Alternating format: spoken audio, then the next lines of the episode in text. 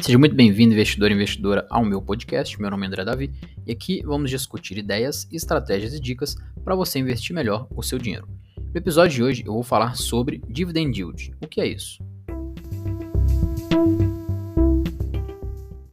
E aí o dividendos, ele normalmente, se nós formos olhar nos sites, né, nos sites fundamentalistas para achar, você não vai achar lá escrito dividendo.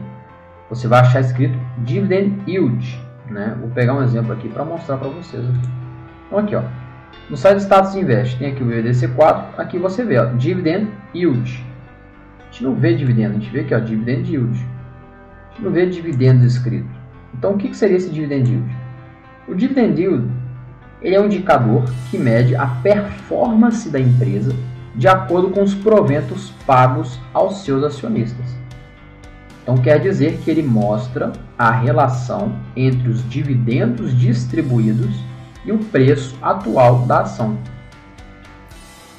Então, a fórmula que é utilizada para calcular o dividend yield é os dividendos pagos por ação dividido pelo valor unitário da ação vezes 100.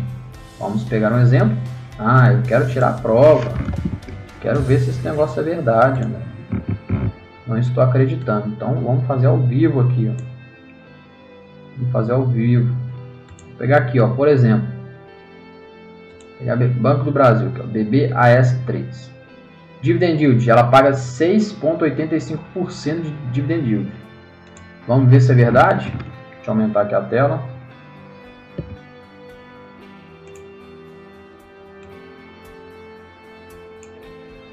Ó, Dividend yield 6,85%. Vamos pegar a calculadora e calcular. Então, ó, ela pagou nos últimos 12 meses 2,02 reais. Qual que é a fórmula? Volta na fórmula lá. Dividendos dividido pelo valor da ação. Então, vamos pegar lá os dividendos, que foi 2,02, né? Dividendos 2,02 dividido pelo valor da ação. Qual é o valor da ação? 29,50 dividido por 29,50. 0.06847 vezes 100, não é? Vezes 100. Vamos lá ver se é vezes 100 mesmo. Vamos tirar a prova aqui, ó. Vezes 100. Então tá, vezes 100 dá 6.847. Então arredonda para 6.85. Essa é a verdade. Dividend yield 6.85.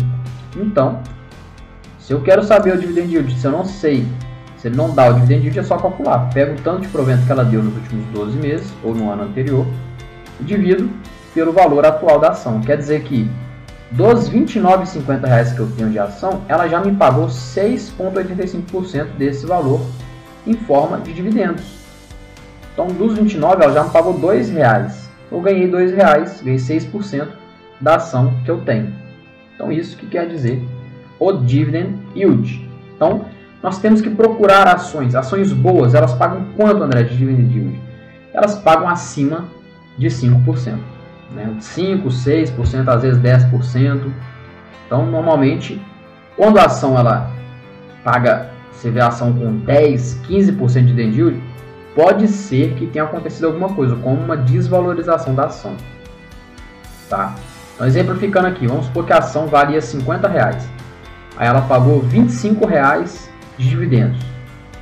Ou seja, ela pagou 50% de dividendos.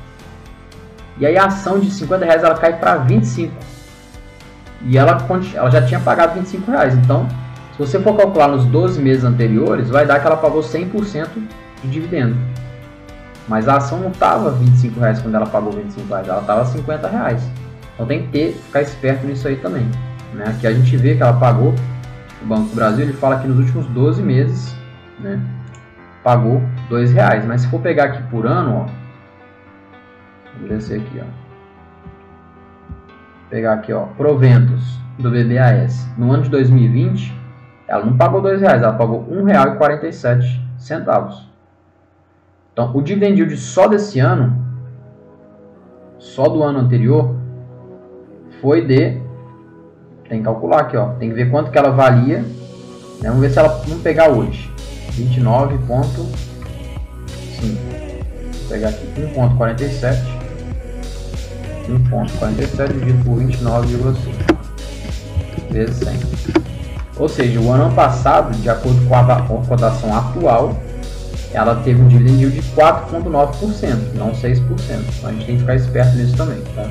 Então é uma dica que eu dou para vocês aí, que essa dica aí você não encontra também em lugar nenhum.